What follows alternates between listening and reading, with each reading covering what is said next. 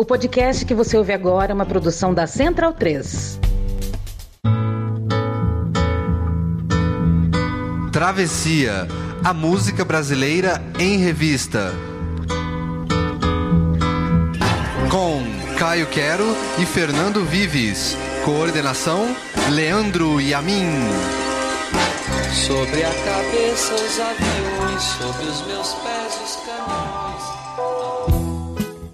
80 anos de vida e ao menos 65 anos vivendo de música nos bailes da vida. E como a Maria que ele mesmo canta, aos 80 anos ainda possui a estranha mania de ter fé na vida.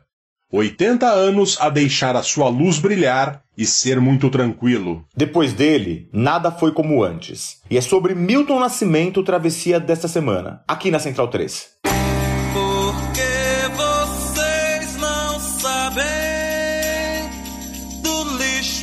Ocidental. Não precisam mais temer, não precisam da solidão. Todo dia é dia de viver.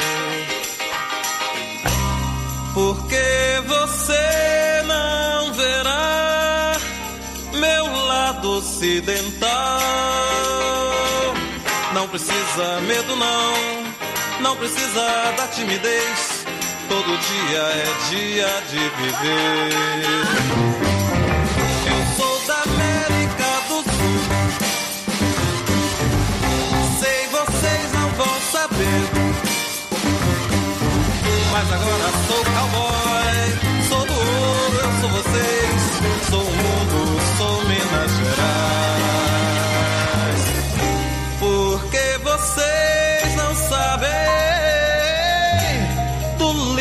ocidental.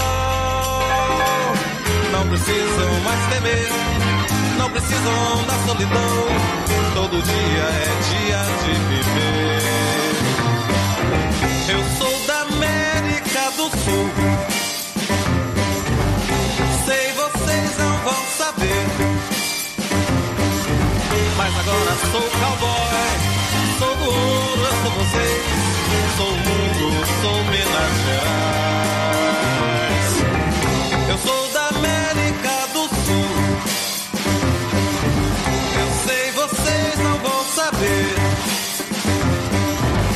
Agora sou cowboy, sou do ouro, eu sou vocês, sou o mundo, sou Minas Gerais.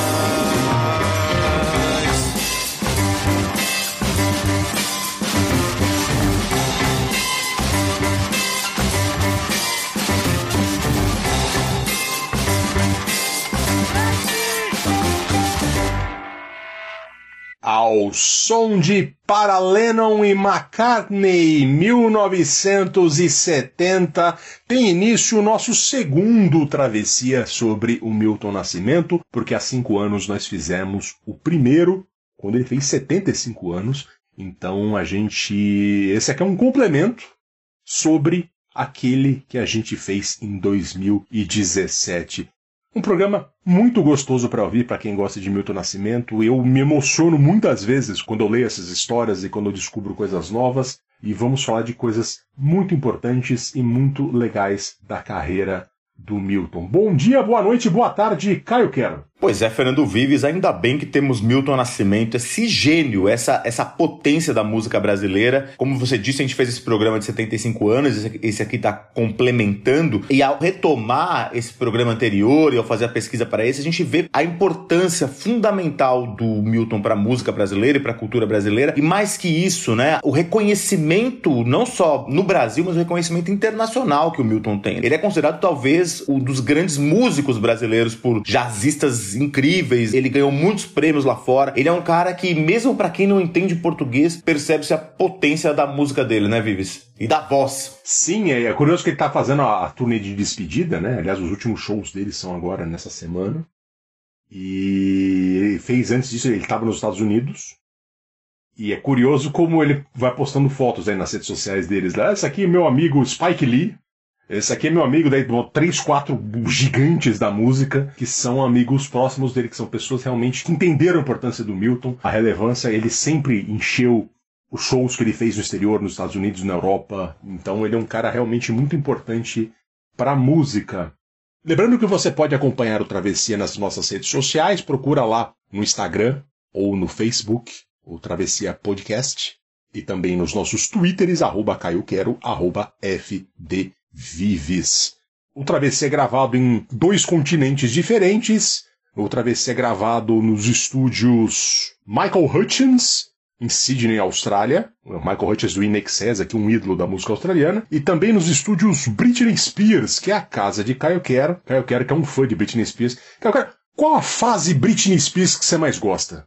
Tem aquela fase meio virginal dela no começo, tem a fase mais Oops, I Did It Again, quando ela já tava despojadona e tal, e tem a fase despirocada, né? Cara, eu acho que essa fase careca aí dela ficou. Foi a, a frase despirocada é sempre melhor. Britney que é um símbolo aí de, de resistência. É por isso que a gente deu o nome ao estúdio de Britney Spears, porque ela é uma resistente da música mundial. Exatamente. É que uma vítima do pai dela, o pai dela, o Mala, Hashtag Sacanagem, tamo junto, né? Britney. Eu sei que você ouve o Travessia aí. Ainda mais o Travessia do Milton, que é importante. Tamo junto, Britney, nessa ideia. Eu gosto mais da fase meio termo, Ups, I Did It Again aí. Mais uma levada pop que eu gostava muito. Enfim, prosseguindo aqui com o Milton Nascimento, vamos focar no programa. Começamos com Para Lennon e McCartney, 1970, Caio Quero. Então a gente ouviu agora, Fernando Vives, para Lennon e McCartney, uma, uma canção clássica do Milton Nascimento, de 1970, e que é um precursor, uma música que é pré-Clube da Esquina, mas que já tem todo o clima de Clube da Esquina. Por quê? Eu vou contar por quê. Bom, ela foi feita por três grandes amigos do Milton. O Milton tinha essa coisa de fazer tudo com With a Little Help from His Friends, para citar os Beatles, que também é muito importante nesse momento do Clube da Esquina, no momento de que eles estavam ouvindo lá. A gente falou bastante do Clube da Esquina no programa que a gente fez sobre os 50 anos do disco. E essa música é do Fernando Brant, do Lô Borges e do Márcio Borges, três grandes parceiros do Milton. O Milton, ele, nasceu no Rio de Janeiro, em 26 de outubro de 1942, e ele foi adotado por uma família mineira, foi para Minas e depois, já rapazinho, já foi trabalhar em Belo Horizonte, na capital de Minas Gerais. Então o Milton, embora seja nascido carioca, carioca da gema, ele tem essa coisa mineira, né? E lá em Belo Horizonte ele ficou amigo de uma família, que era a família Borges. Principalmente ficou primeiro amigo do Márcio, Márcio Borges, que é um letrista, um dos, um dos grandes parceiros do Milton, e foi um dos caras que estimulou o Milton a começar a compor tal. E, inclusive, o Márcio tem um, um livro muito legal de memória sobre o Clube da Esquina e sobre o Milton. E o Márcio era irmão do Lô. O Lô que era um rapazote lá, um menino de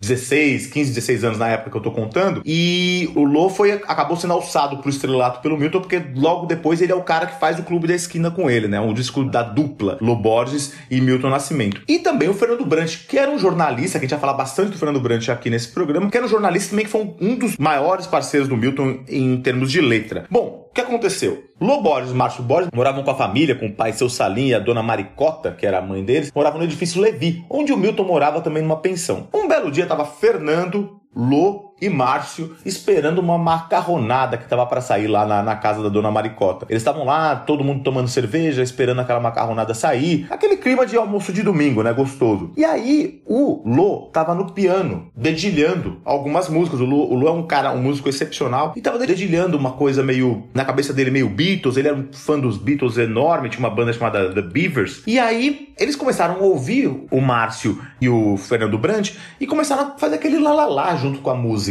E aí, ficaram tocando aquele clima de jam session. Daí o, o Lô falou assim: pô, parou de tocar e falou: por que vocês não fazem então uma, uma letra para isso aqui? E aí falou: pô, vamos fazer. E aí eles começaram, começaram a fazer uma letra assim. E aí estavam pensando naquele momento nessa coisa do, do, da parceria entre o John Lennon e o Paul McCartney, né? E falou, pô, a gente tá aqui, a gente é muito fã do John Lennon e Paul McCartney, estamos nessa toalha, vamos fazer uma carta para eles, né? E é muito legal essa carta, porque eles, eles justamente eles falam assim, olha, eu, tô aqui, eu sou da América do Sul, talvez vocês não saibam, mas eu tô, eu, eu tô aqui, a gente divide uma série de coisas, ao mesmo tempo muitas coisas nos separam. E fizeram essa, essa música maravilhosa, e o, o Milton, quando ouviu, adorou e foi gravar num disco dele de 1970, que é um disco, inclusive, que tem uma capa muito legal, uma capa bem afro, uma capa lindíssima. E ele acabou lançando essa parceria com o Lô, a primeira música do Lô que ele foi gravar, e isso foi uma espécie de ensaio pro grande clube da esquina que viria pouco depois, né, Fernando Vives? Viria pouco depois, e a gente vai falar do Clube da Esquina novamente aqui daqui a pouco.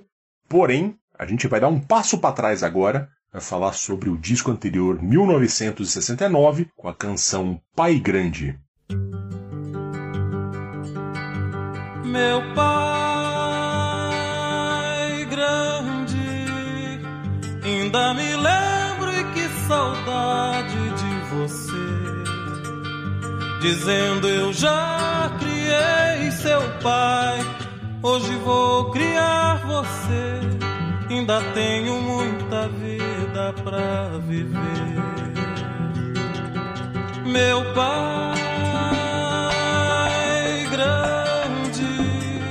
quisera eu ter sua raça pra contar a história dos guerreiros trazidos lá do longe, trazidos lá do longe sem sua paz.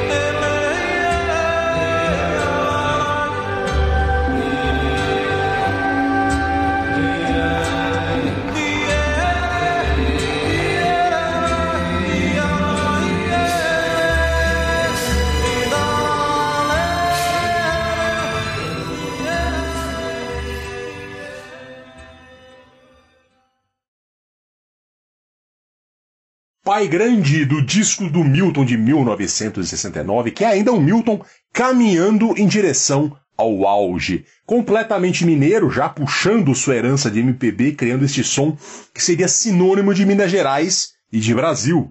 Uma música sobre um avô que cria um neto, que o chama de pai grande, né?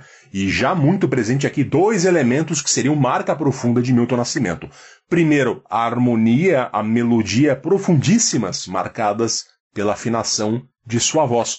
Segundo, na letra, a delicadeza tanto do tema, o neto homenageando o avô, o avô falando que vai criar o neto, tudo perfeitamente casado com a música.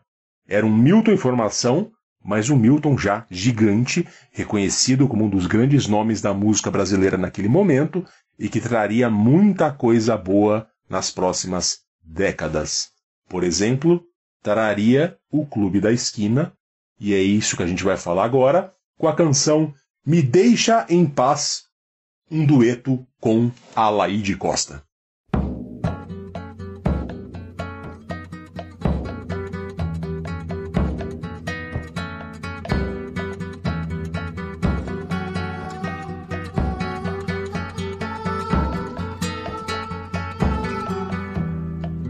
Se você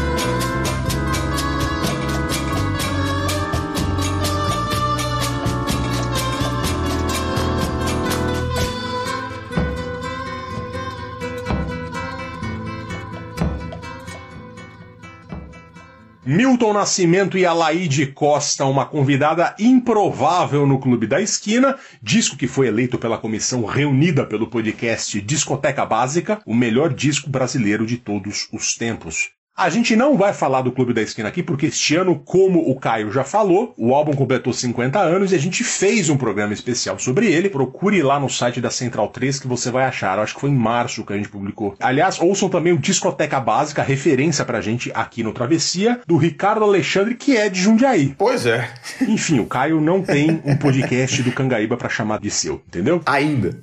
Ainda não. Mas o Clube da Esquina não poderia faltar num programa sobre o Milton, mas para isso eu trouxe essa música bem lá do B daquele disco. Para fazer o Clube da Esquina, o Milton levou o mancebo Loborges para Niterói para passar uma temporada para compor e misturou MPB com rock e saiu uma coisa inteiramente nova com cheiro de Minas Gerais. Tudo sob a coordenação do Milton. Um belo dia, na época em que eles estavam fazendo o disco, o Milton participou de um programa de TV da época, o Almoço com as Estrelas. E a Laide Costa, cantora de bossa nova nos anos 60, cantou este samba antigo, Me Deixe em Paz, de Ayrton Amorim e Monsueto. O Milton adorou e convidou a Laide para cantar essa música no Clube da Esquina, mas com um arranjo absolutamente moderno, bem mais sofisticado, não tem nada a ver com o sambinha original. Eu acho isso uma obra-prima escondida do Clube da Esquina, muito pouco citada quando se fala do disco. E trago a Laide Costa para contar algo que o Milton costuma dizer que é importante na vida dele. Ele aprendeu a gostar de música com as cantoras, não com os cantores. Ele era fã da Angela Maria, da Laide Costa, da Elisete Cardoso, posteriormente da Elis Regina, que seria sua amiga. E ele diz que as mulheres cantavam com alma, enquanto os homens floreavam muito. Parecia que queriam mais aparecer do que cantar. Então, parte da sensibilidade do Milton vem de sua paixão e formação através de vozes femininas. Trazer a Laide Costa aqui, ainda mais da maneira como ele a inseriu no Clube da Esquina, é uma prova disso. E agora a gente vai ouvir o dueto dele com outra mulher, a Mercedes Sosa, Volver a los 17.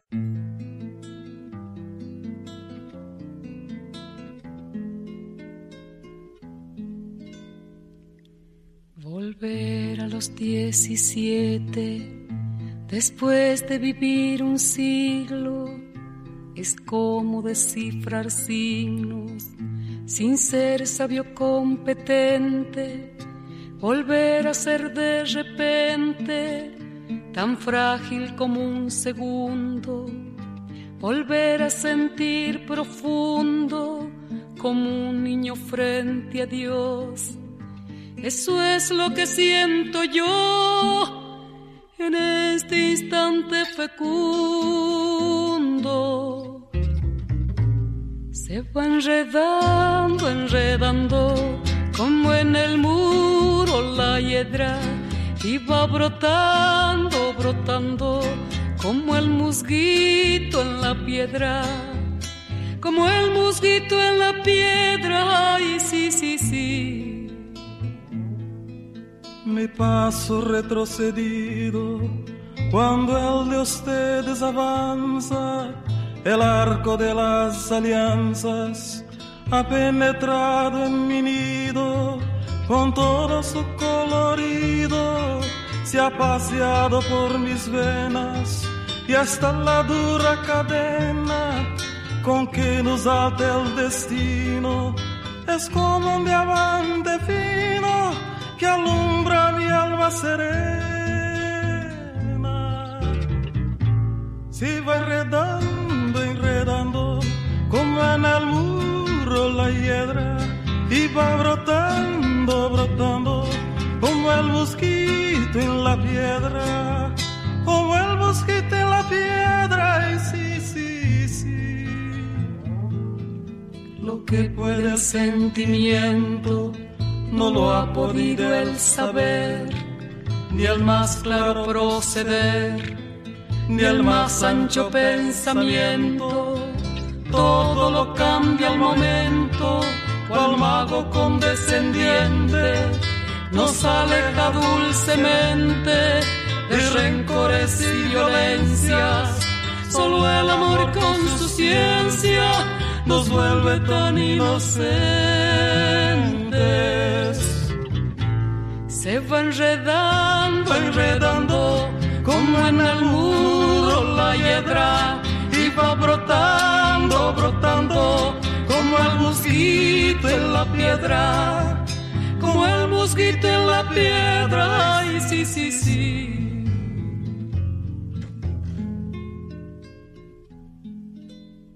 El amor es torbellino de purez original, hasta el feroz animal susurra su dulce trino, detiene a los peregrinos, libera a los prisioneros, el amor con sus esmeros al viejo lo vuelve niño y al malo solo el cariño lo vuelve puro y sincero. Se va enredando, enredando como en el muro la hiedra. Y va brotando, brotando como el mosquito en la piedra. Como el mosquito en la piedra, ay sí, sí, sí. De par en par la ventana se abrió como por encanto, entró el amor con su manto, como una tibia mañana, al son de su bella diana, hizo brotar el jazmín, volando cual serafín al cielo le puso aretes y mis años en diecisiete los convirtió en el querubín. Se va enredando, enredando, como en el muro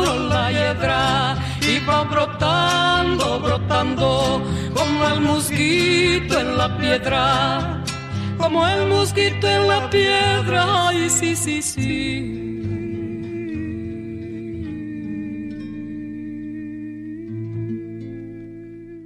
Bom, se Alice Regina dizia que o Milton era a voz de Deus, temos aqui uma canção divinamente ecumênica, a parceria entre Milton Nascimento e a argentina Mercedes Sosa, também uma das maiores vozes da música em todos os tempos. Mas o programa é sobre música brasileira e você vai mesmo meter uma canção hispano-americana aqui? Eu vou sim e já explico Volver a los 17. O meu espanhol é sempre muito bom também. Arranhei um espanhol profundo no primeiro programa do Milton aqui, viu? Mi portunhol é muito bueno. O Volver a los 17 é uma canção da chilena Violeta Parra, lançada em 1966 e que, mais do que falar sobre a juventude, fala sobre deixar fluir a emoção mais que a razão, como fazem os jovens sobre deixar fluir o amor. A Violeta Parra tirou a própria vida em 1967, mas a sua música passou a ser um símbolo de quem lutava contra a ditadura de Pinochet no Chile a partir de 73. Trago essa música que Milton incluiu no disco Gerais de 1976,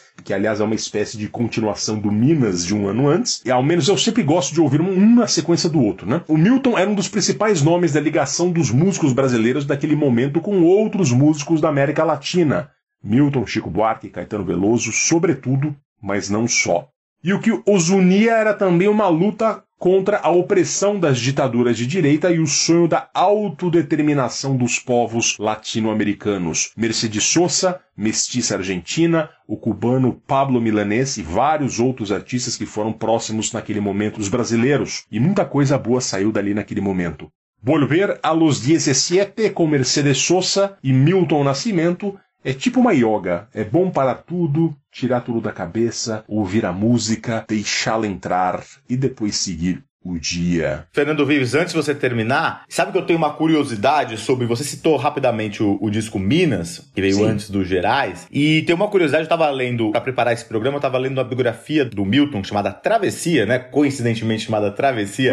Da Maria Dolores, que é um livro bem legal para saber da vida do Milton. E sabia que o Minas, ele chegou a ser, por algumas semanas, o disco mais tocado na Austrália superando até os Beatles. Ô, louco! Pois é, esse alcance internacional do Milton é uma coisa que a gente talvez não tenha tanta noção no Brasil, mas é isso. Todo mundo queria tocar com o Milton. Quando chegou os jazzistas americanos, o Herbie Hancock, o Wendy Shorter, todo mundo queria tocar com o Milton, porque assim, talvez a gente, como ouvintes de português, a letra acaba influenciando muito a gente, né? Mas a musicalidade do Milton é algo que é independente da língua, né? As pessoas se, se impressionam com a capacidade e a mistura que traz a música do Milton. Então, na Austrália ele fez bastante sucesso por um período. Ele chegou até nessa época a ser convidado para tocar na Austrália, mas ele acabou indo só depois para a Austrália, já nos anos 80 tal, porque ele tinha muito medo de avião, né? E uma viagem para a Austrália, como você bem sabe, não é fácil, né? É longe, não tem jeito.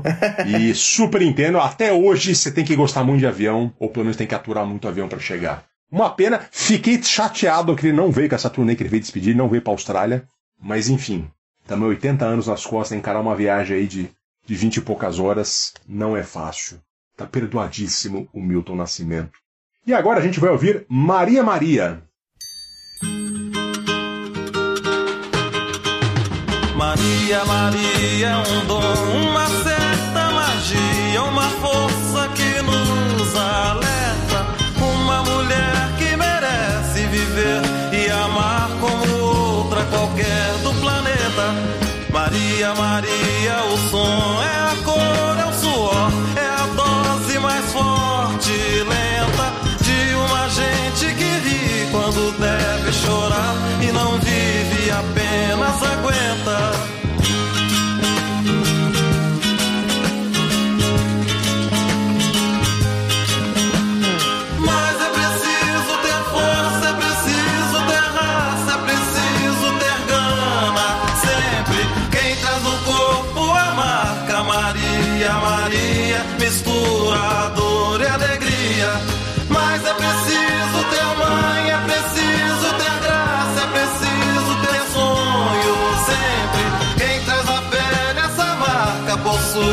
Estranha mania de ter fé na vida.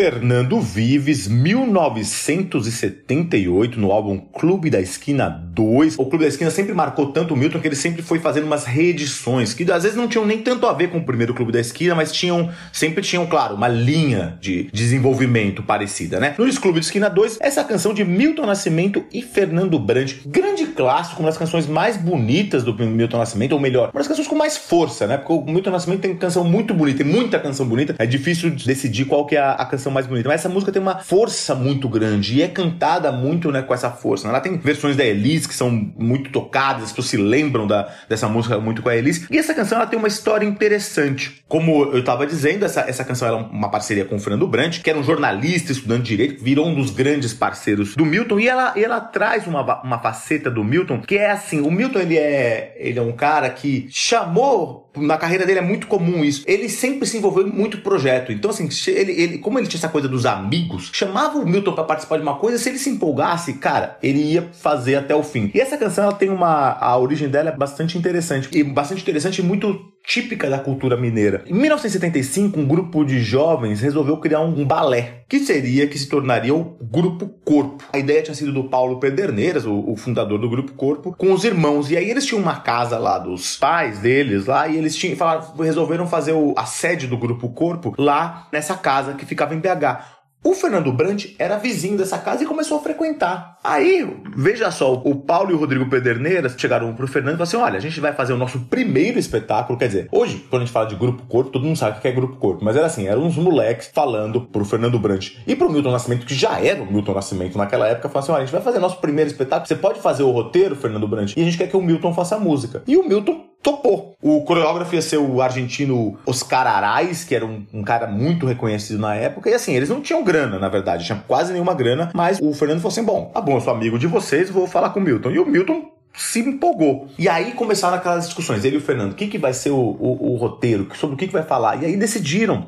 que o musical falaria sobre Marias sobre as Marias. E aí o Fernando contou uma história pro Milton de uma pessoa que ele tinha conhecido, uma, uma, uma, senhora que morava na beira de uns trilhos lá em Minas e criava filhos sozinho, passava por muita dificuldade e mesmo assim mantinha os filhos na escola tal. E aquilo meio que inspirou os dois. Aí o Milton fez a música e o Fernando fez a letra de Maria Maria, que virou a música mais especial desse balé, que tem outras músicas do Milton. É, uma, é um balé todo cantado pelo Milton. E aí iniciou uma parceria com o Grupo Corpo, que teve outras parcerias, e o Milton sempre estava muito participando de balés, de missas, de todo tipo de projeto que aparecia, ele, ele junto. Essa coisa da amizade, da parceria que o Milton tem, que é muito interessante, né? Ele é um gênio, mas ele nunca estava sozinho, nunca esteve sozinho, sempre estava junto e criando junto, Fernando Vives. E é curioso porque o Milton ele é famoso também por dar muito apoio a músicos que estão começando, então chegava a gente, batia na porta do Milton e falava: Milton, eu tenho uma minha bandinha aqui do bairro, a gente é muito fã seu. A gente quer bater um papo com você. Ele recebia os caras, fazia uma jam section com os caras tal. Então, ele é isso. Ele realmente ele gosta de estar rodeado de pessoas. E a amizade é um conceito muito profundo para entender o Milton Nascimento. Como você muito bem colocou,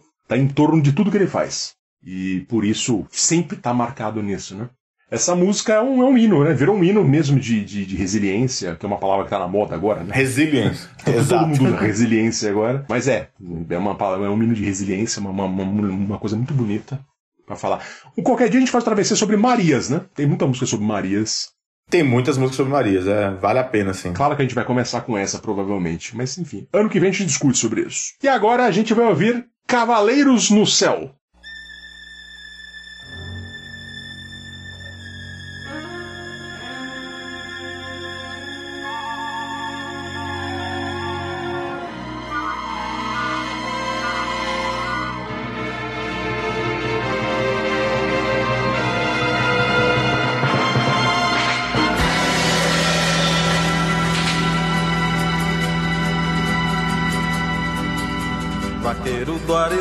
De Zordeira e Beberrão.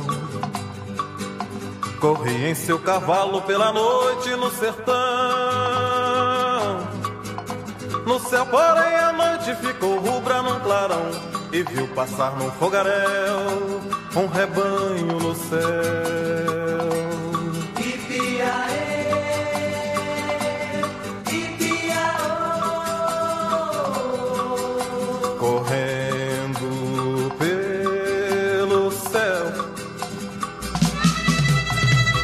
As cobras ferraduras punham brasas pelo ar. Os touros, como fogo, galopavam sem cessar. E atrás vinham vaqueiros, como loucos a gritar. Vermelhos a queimar também, galopando pro além.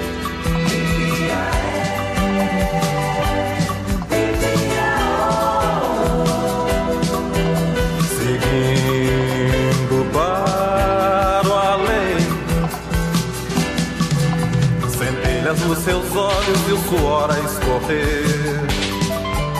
Sentindo o desespero da boiada a se perder. Chorando a maldição de condenados a viver. A perseguir correndo ao léu. Um rebanho no céu. Ripia, correndo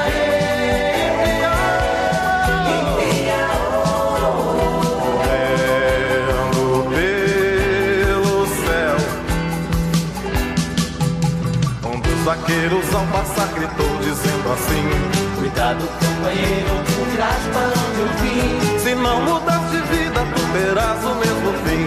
Querer pegar num fogaréu, um rebanho no céu.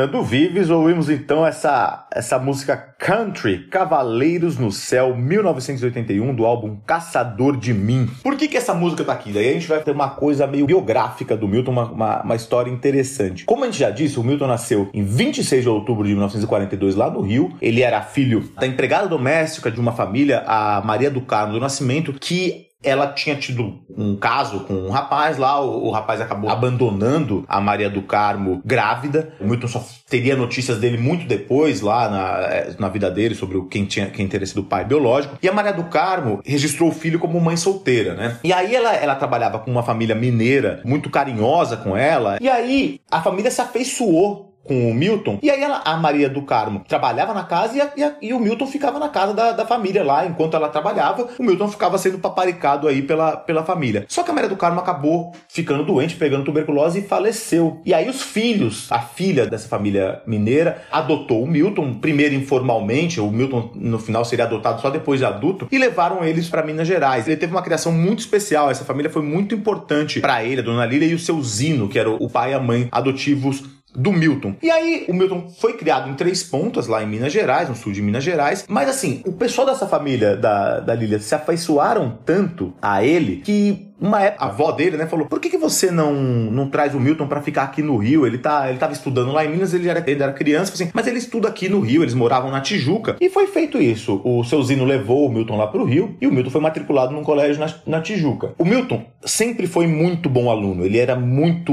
inteligente, prestava muita atenção, é muito disciplinado, ele sempre estava entre os melhores alunos da escola. Só que ele bombou nesse colégio da Tijuca em duas matérias muito específicas. Ele bombou em desenho e bombou em canto. Olha só. Como assim? Pois é. E o Milton, ele já tinha uma, uma, uma veia musical, tocava sanfona, tocava tudo desde muito criança. E assim, quando o pai do seu Zino descobriu que o, o Milton tinha bombado em canto, ele ficou puto e falou: não, eu vou tirar esse, o Milton desse colégio aí do o Bituca, né? Como ele era chamado pela família, porque ele fazia um bico quando tava triste. Vou tirar o Milton do, do colégio no Rio vou trazer ele pra Minas. E aí trouxe ele de volta para Três Pontos e pôs ele num colégio de padres. Muito, um colégio muito bom lá. E aí o Milton, pra entrar no colégio, tinha que refazer uns testes. E aí, entre eles, tinha que fazer o teste de música. E aí o, o padre, não era só o Milton que ia fazer o, o teste, o padre falou assim: olha, vou chamar os alunos aqui para fazerem um teste de música. O Milton muito tímido, tá, ficou nervosíssimo. E aí não sabia o que fazer e tal. Quando o padre chamou, chamou primeiro o Milton. Daí ele falou, putz, agora eu vou ter que começar a cantar. Aí o padre falou, que música você vai cantar? Daí ele falou, Cavaleiros no Céu,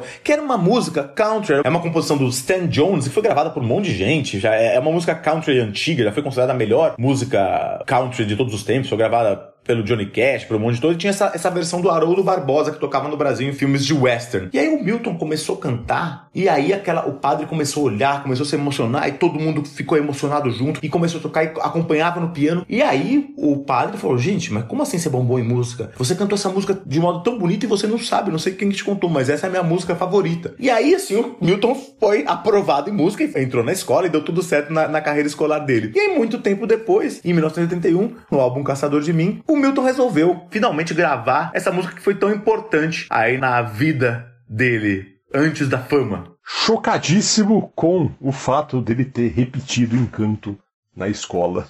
Pois é. Enfim, agora a gente vai ouvir Coração Civil, 1981 também.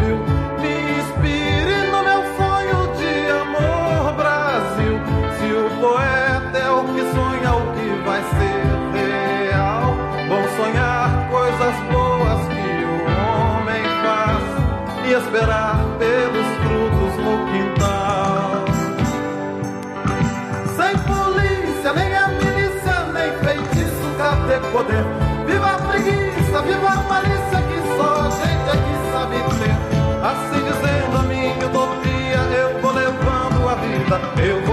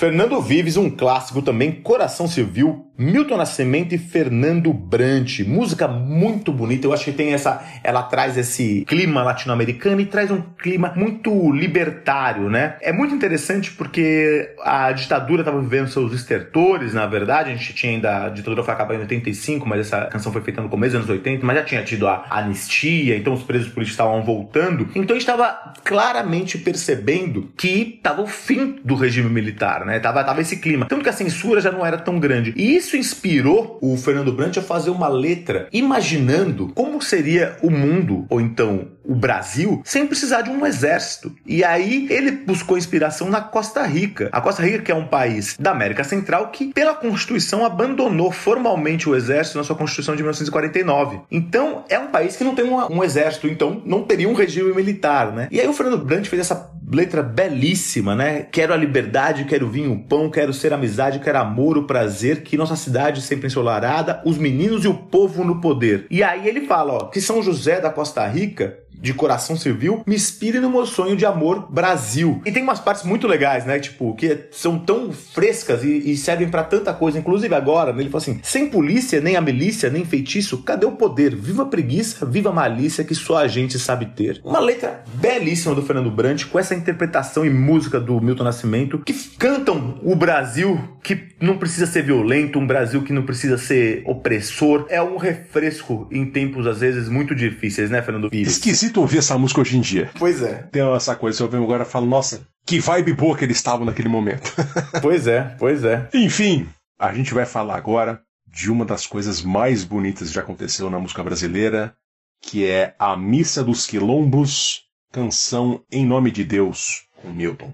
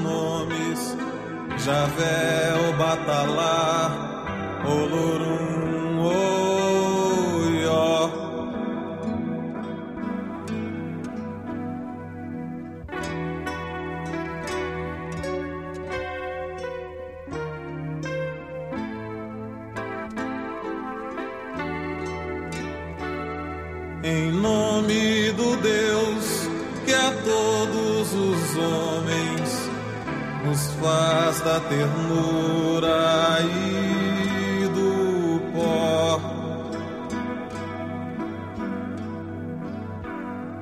Em nome do Pai que faz toda a carne, a preta e a branca vermelhas no sangue.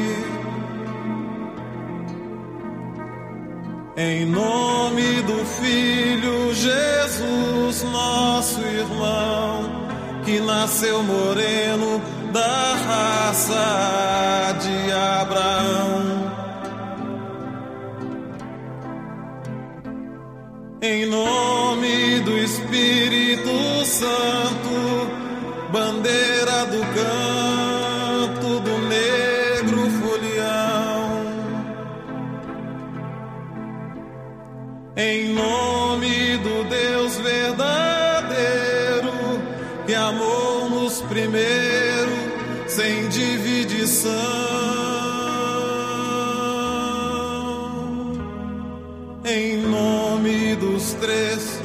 um Deus só, aquele que era, que é, que será.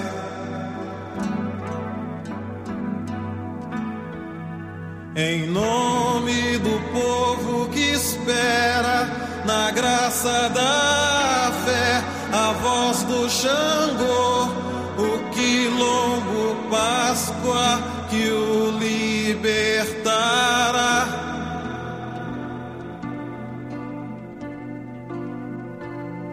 Em nome do povo sempre deportado pelas brancas velas no exílio dos mares marginalizado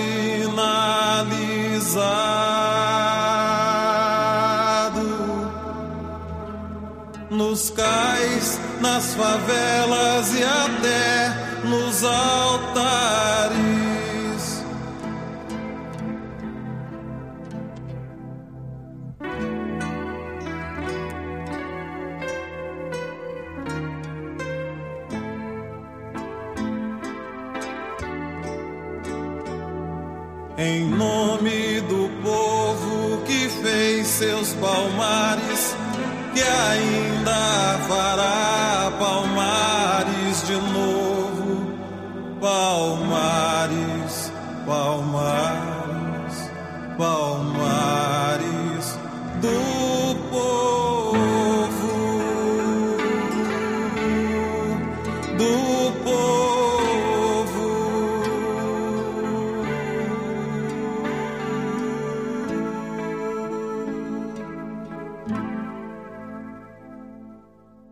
Fernando Vives, como você disse, uma das coisas mais bonitas, uma- um dos projetos mais especiais que já aconteceu no- na música brasileira e que infelizmente não é tão bem lembrado, né? Missa dos Quilombos, a gente ouviu a canção Em Nome de Deus, Milton Nascimento, um projeto interessantíssimo, que é uma parceria entre Milton Nascimento, o poeta Pedro Tierra, que é um poeta, depois virou político, é secretário de Cultura do Distrito Federal, e uma das pessoas mais importantes também no clero brasileiro, uma das pessoas mais importantes na igreja brasileira, que foi o Dom Pedro Casaldáliga, que era um catalão, um espanhol, que mudou para o Brasil no meio da ditadura, em 1968, foi bispo da prelazia do, do Araguaia. Ele doou a vida dele na luta pelos direitos dos indígenas, pelos direitos da pastoral da terra, das pessoas sem terra. É uma figura muito importante. E aí o que aconteceu? A, a- história é muito bonita. Em 1979, o Milton foi para Goiânia e ele assistiu a, a Missa da Terra Sem Males, que foi uma missa que o Dom Pedro Casaldáliga e o Pedro Tierra fizeram em homenagem aos povos indígenas. A música era do compositor de ascendência indígena Martin Coplas. Então o Milton ele, ele foi assistir e aí lá ele ficou, conheceu o pessoal do, do clero, esse clero que tinha mais à esquerda, né? Tinha, tinha o Dom Pedro e tinha o Dom Helder Câmara. Dom Helder Câmara que também era um bispo muito importante, um ca- cardeal, na verdade, muito importante que das lutas sociais brasileiras. E aí o Dom Helder, quando encontrou o Milton lá assistindo a missa em homenagem aos povos indígenas, ele falou pro Milton, falou, poxa, por que que você não faz uma missa pros povos negros? A gente devia fazer uma missa pros povos negros. Aí o Milton, que nem aconteceu com o Grupo Corpo, quando ele viu, falou, gente, vambora, vamos fazer isso aqui, né? E aí ele topou, daí ele falou, então assim, o negócio faz assim, o Dom Pedro Casaldáliga e o Pedro Tierra fazem o texto e mandam pra você, Bituca, para fazer a música. E aí, no intervalo entre um show e outro, o Milton recebeu os textos e ficou olhando para aqueles papéis lá e falou, putz, o que, que eu vou fazer agora? Ficou tentando procurar inspiração tal. E aí, um dia tava lá, no meio de um monte de amigos, tava na piscina, teve uma, um insight assim falou: Putz, vou começar a compor. Compôs a primeira, segunda música, a terceira e falou: Putz, o máximo. Só que depois esqueceu tudo. Ele também tinha essa mania de não gravar. Ele compunha no violão e não gravava. E esqueceu tudo. Ele que tava se sentindo o máximo que tinha conseguido compor várias músicas de uma vez só, saindo da piscina, daí esqueceu tudo. Aí foi lá, sentou de novo com uma fita cassete e foi conseguindo lembrar o que mais ou menos o que, que ele foi compondo. E aí finalmente compôs as músicas. E aí mandou pro Dom Pedro e pro Pedro Terra, a coisa foi se produzindo. E aí essa missa, que era uma missa de verdade mesmo, uma missa rezada mesmo, foi estrear, né? Foi ser rezada pela primeira vez no Recife. Porque assim, a ideia é que essa, essa missa fosse rezada onde ficava o, o quilombo dos Palmares, em Alagoas. Mas tinha problemas logísticos de fazer lá no Quilombo dos Palmares, na região do Quilombo dos Palmares, e eles se transferiram para Recife. Recife também tinha essa, uma coisa bastante simbólica, que é onde, depois da, do assassinato do, do zumbi, a cabeça dele teria sido exposta. E aí eles descobriram que a cabeça tinha sido exposta justamente na, na Praça do Carmo, no Recife. E foi lá que estreou a Missa dos Quilombos. Ela foi rezada por um bispo negro, tava o Dom Helder lá. E quando aconteceu isso, ela foi denunciada pela direita naquela época, né? Acusando a missa de ser uma coisa comunista só porque era um pedido de desculpas da igreja pela opressão aos povos negros, pela escravidão, pelo apoio que a igreja deu à escravidão. Então, assim, por exemplo, os cartazes antes da missa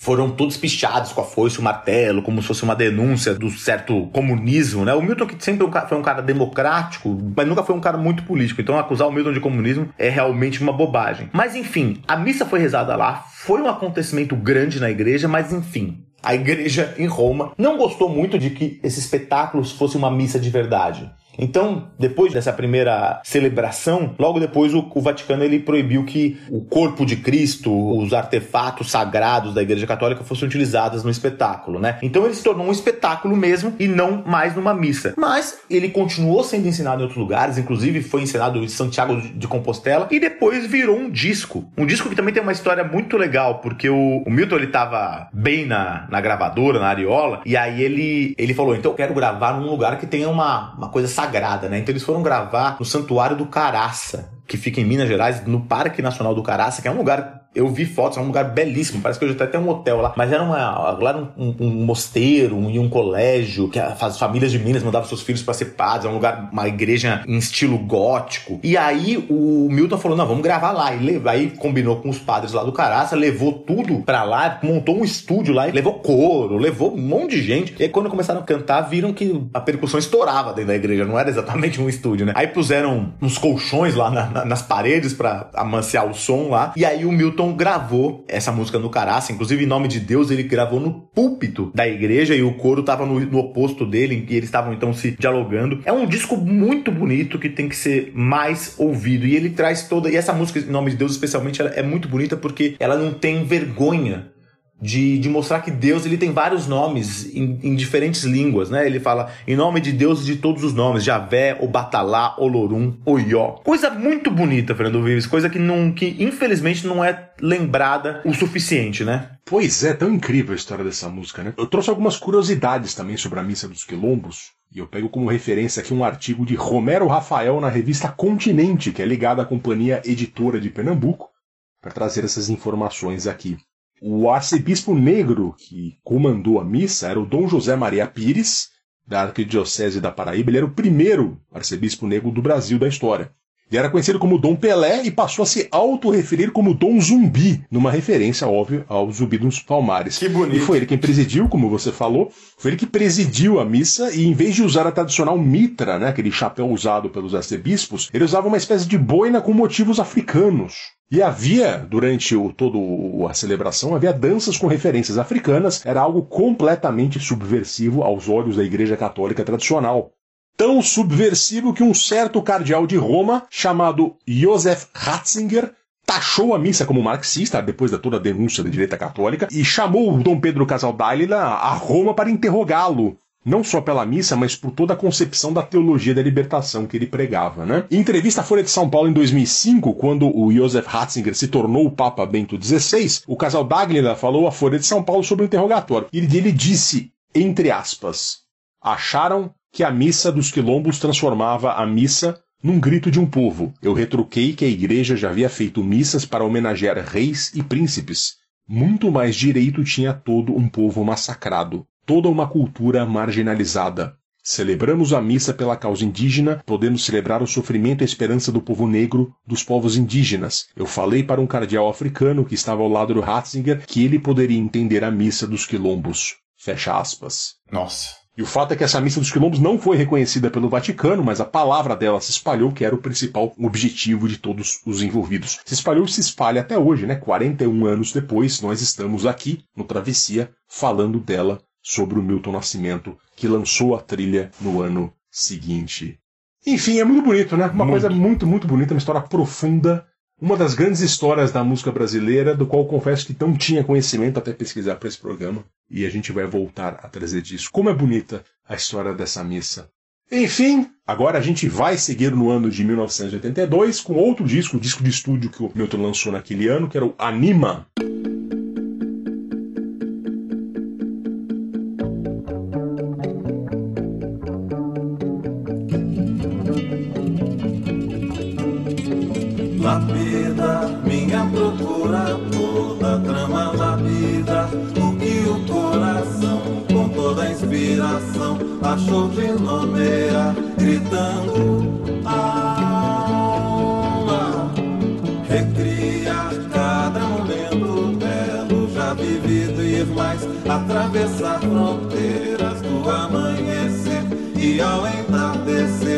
Entardecer olhar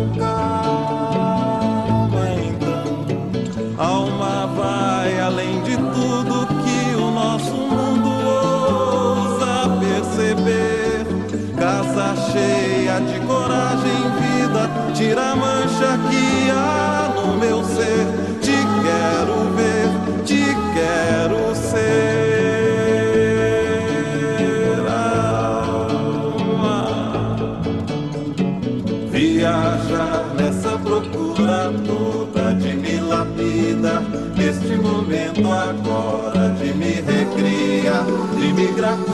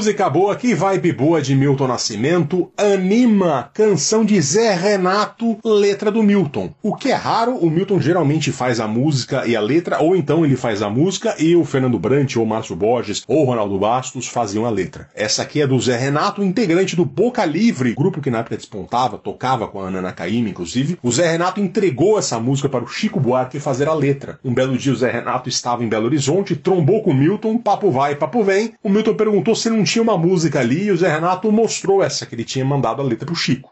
E o Milton disse: Pois quem vai botar a letra nela sou eu. E assim nasceu Anima.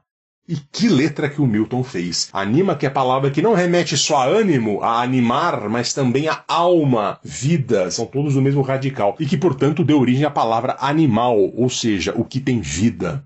E a música, música lindíssima, que diz: Alma vai além de tudo que o nosso mundo pode perceber.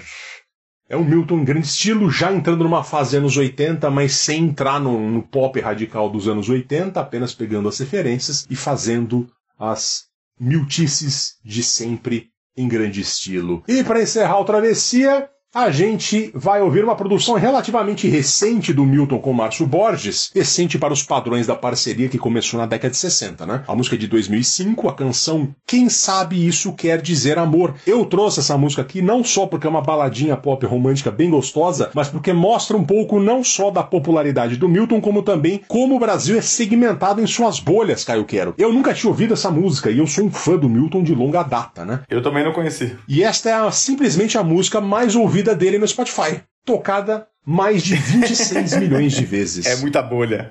Foi trilha sonora da novela Alma Gêmea de 2005. Eu comecei a ouvir Milton ainda criança e adolescente, né? Eu conhecia mais a fase antiga. Eu fui apresentado ao Milton na fase travessia, já na fase anos 70. Mas há toda uma população que conhece um outro Milton. Essa fase pop é o dueto recente que ele fez com o Thiago York, que é a segunda mais ouvida dele no Spotify, inclusive, e por aí vai. Ele pode não ter a popularidade de um Gustavo Lima da vida, é claro, mas ele tem uma carreira de quase 60 anos que une gerações de fãs de diferentes classes sociais, de diferentes partes do Brasil.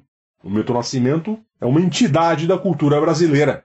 Ele está fazendo seus últimos shows da vida nessa semana, teoricamente, e que ele curta muito ainda a vida com todas as homenagens que merece, pois é um dos grandes de nossa música. E com a música Quem Sabe Isso Quer Dizer Amor, encerramos o segundo travessia que fizemos sobre o Milton Nascimento. Procura lá o de 75 anos no site da Central 3 para você ouvir junto com esse também. Caio Quero, obrigado pela parceria. Obrigado. Até a próxima, senhores. Até.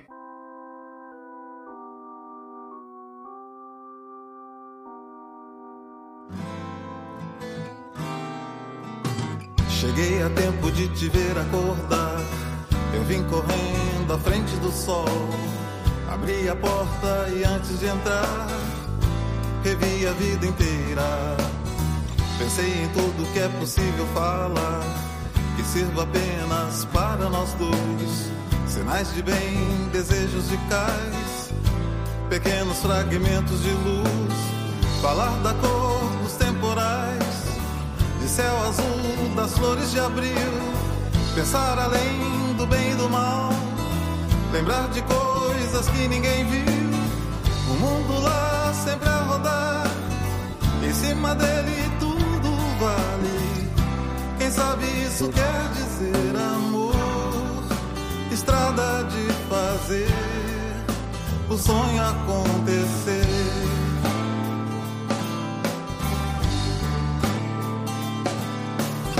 Pensei no tempo e era tempo demais.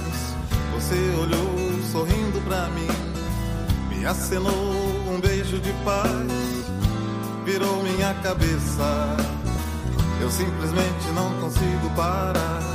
Lá fora o dia já clareou, mas se você quiser transformar o Ribeirão em braço de mar, você vai ter que encontrar aonde nasce a fonte do ser e perceber meu coração bater mais forte só por você.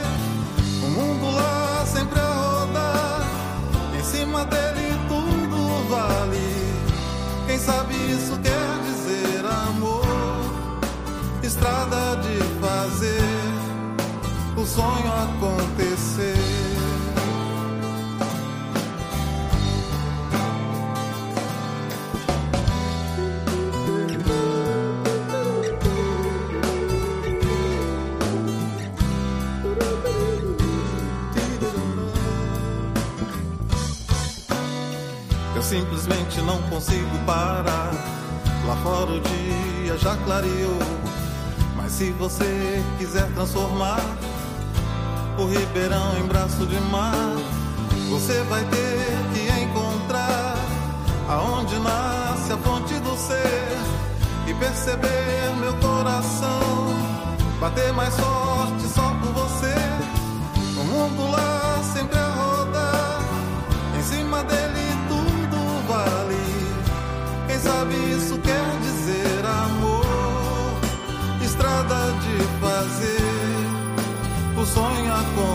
acontecer.